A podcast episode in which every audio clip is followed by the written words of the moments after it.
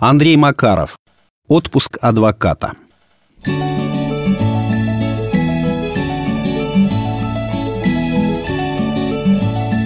Столичный адвокат Камбалов в отпуск поехал в Италию.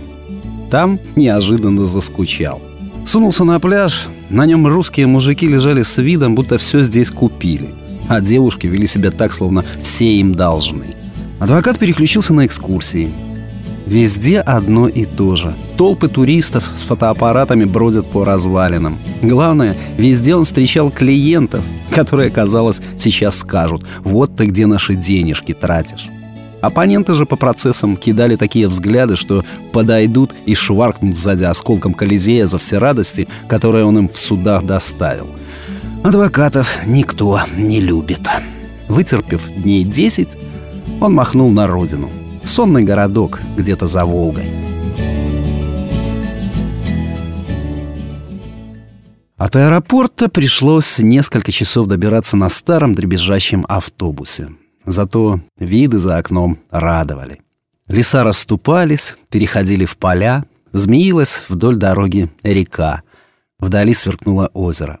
Камбалов узнавал родные места. Душа его отмекала.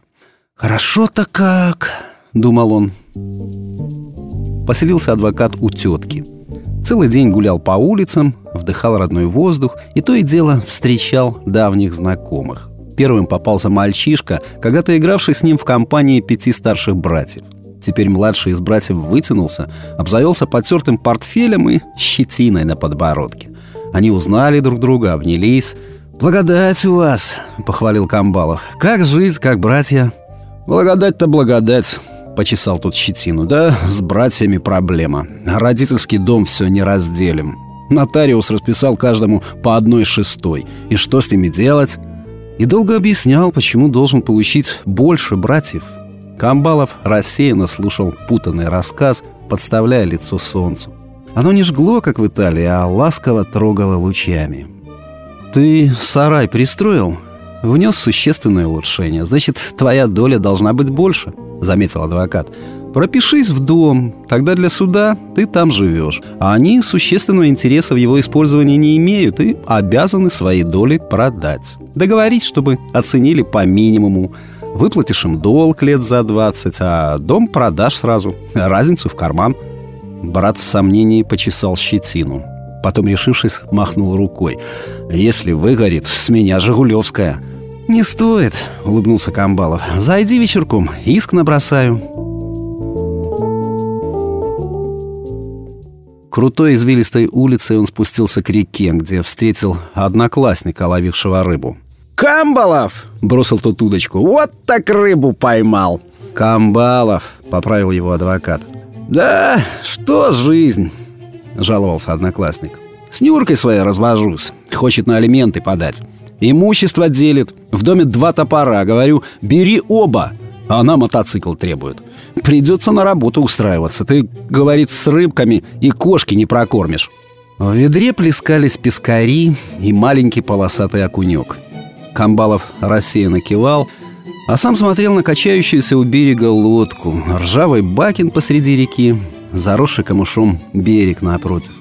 «Пиши расписку, что взял у меня в долг 2 миллиона», перебил одноклассника адвокат. «Долги, как и имущество, при разводе делятся пополам. Итого, с твоей супруги миллион. Мотоцикл себе оставишь, и плюс с нее каждый месяц деньги на погашение долга».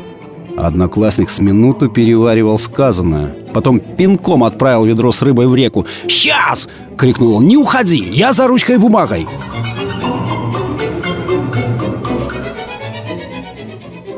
Последний визит адвокат нанес знакомому владельцу завода. «Прогораю», — пожаловался тот. «Конкуренты давят. У них оборудование новое и брака нет. Главное, они непрерывный цикл наладили. Печи мартеновские пустили, линию электропередач протянули». За широким окном кабинета плыли по небу облака. Бескрайнее поле тянулось до горизонта, где его обрывала неровная полоска леса. Камбалов очнулся. «У тебя с зелеными как?» «С чертями, что ли?» – удивился директор. «С какими чертями? С экологами. Как они против непрерывного цикла с мартыновскими печами не выступили? Линия электропередач. Голову на отсечение даю, что прошла по каким-нибудь капищам, стойбищам, лежбищам. А что случись с ней, печи навсегда заглушатся. Директор тяжело смотрел на адвоката. «Главное, — продолжал тот, — чтобы все строго по закону, чтобы лично к тебе претензий у закона не было. Если что, ты в отпуске или в командировке». Вечером в теткину квартиру на встречу со столичным адвокатом выстроилась очередь, заполнившая лестничный пролет. «За этим не занимайте!» — командовала тетка. «Остальные завтра приходите!» Через несколько дней, насладившись тишиной и покоем родных мест, Камбалов благостный отбыл в Москву. Спустя месяц в перерыве между судебными заседаниями он набрал в поисковике на ноутбуке название родного городка, перечитал новости и ужаснулся. Что делается? Мать троих детей на мужа с топором. Завод местный взорвали. Наследники родительский дом сожгли. Что за люди? Никакого понятия о правовой культуре. Такой городок был. Тишь да гладь, сплошная патриархальность и все таки спахабили.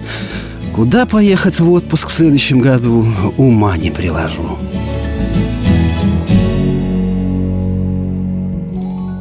Текст читал Сергей Краснобород.